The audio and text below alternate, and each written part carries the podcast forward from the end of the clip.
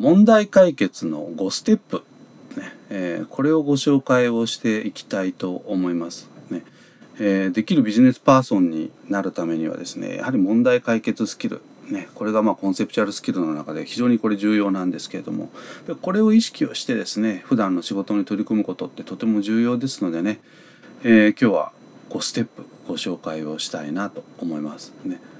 えー、まず1つ目。ね、えー、あるべき姿を明らかにするということでこれはまあ目標ですとか目的ですとかね組織で掲げているものがあると思いますのでこれを決して絵に描いた餅にすることなくですねきちんと私たちなりに咀嚼をして理解をするということが重要になります。まあ、本来目標設定っていうのはそういうことですね上位目標をきちんと理解をした上で自分自身の目標に落とし込むということですね。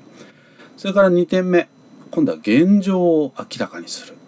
ですね。まあ、あるべき姿が分かればそれに対して現状どうなのかっていうのが分かりますので、まあ、ここのところをきちんと明らかにする。でこの時にですねまあ、できれば定量的あるいは定性的ということで、まあ、数字を使ってですね、まあ、明らかにするということが望ましいかと思います。ね、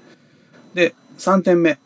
あるべき姿と現状が分かったら今度はきちんとギャップを認識をしましょう差を認識をしましょうということですね。まあ、これがですね別の言葉で言うと問題発見という言葉になりますね。まず問題を解決する前にはまず問題が何なのかってことをきちんと発見をしなければいけないですよねということです。そしてこの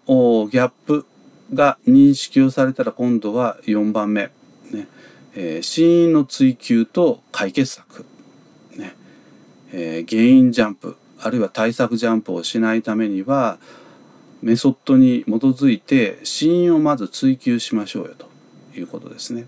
それから審議員を今度追求したら解決策をぜひ複数、ねえ、出していただきたいということなんですね。まあ、これは別の言葉で言うと、まあ、課題形成というふうに言われます。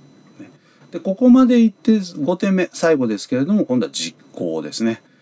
えー、よくあるのはですねこの死因追求と解決策をもう決めてしまったらですねもうこれで終わりとえー、いうことでですね終えてしまう方がいるんですが決してそうではなくて本当に重要なのはこの5番目の実行ですね。まあこれが課題解決のステップということになろうかと思いますけれどもできるビジネスパーソンというのはこの5つのステップをきちんと意識をしながらですね、まあ、踏んでいるというふうに言ってもよろしいかと思います。